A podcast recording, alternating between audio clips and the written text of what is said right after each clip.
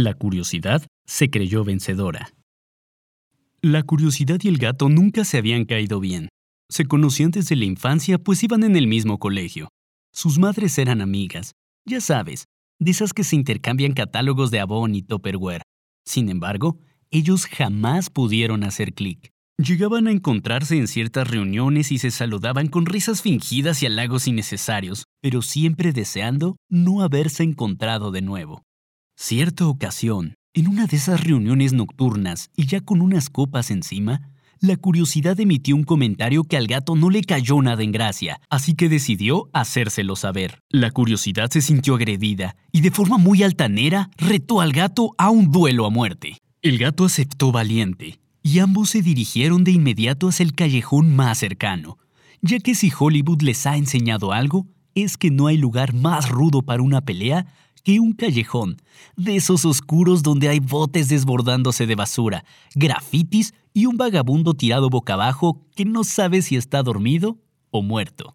La curiosidad segura de sí misma se plantó en una esquina y esperó paciente a ver los movimientos de su adversario, quien apenas podía sostenerse en sus cuatro patas de tan ebrio que estaba. El felino desenfundó sus afiladas armas y se acercó cautelosamente haciéndose ciertas preguntas. ¿Por qué se acorrala en aquella esquina? ¿Por qué se ve tan tranquila? ¿Esconderá algo? ¿Sabrá lo que voy a hacer? ¿Debería llamar a la ambulancia para que revise al vagabundo? ¿Qué comen los dos gatos que no prefieren whiskas? El gato comenzó a hacerse tantas preguntas que lo distrajeron. En ese momento, la curiosidad aprovechó para lanzarse sobre el abstraído cuadrúpedo apuñalándolo con un tenedor, que por alguna extraña razón llevaba guardado en la bolsa de su gabardina. Tan efectiva fue dicha apuñalada que los últimos suspiros del gato anunciaron su inminente muerte.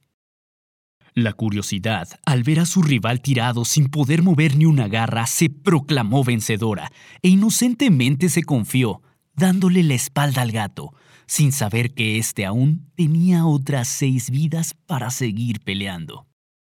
Es verdad, esa noche la curiosidad mató al gato, pero le quedaron otras seis vidas. En cambio, ¿qué fue de la curiosidad? Nadie la ha visto caminar por ahí. ¿O sí? y en cambio al gato se le ve paseando libre y misteriosamente.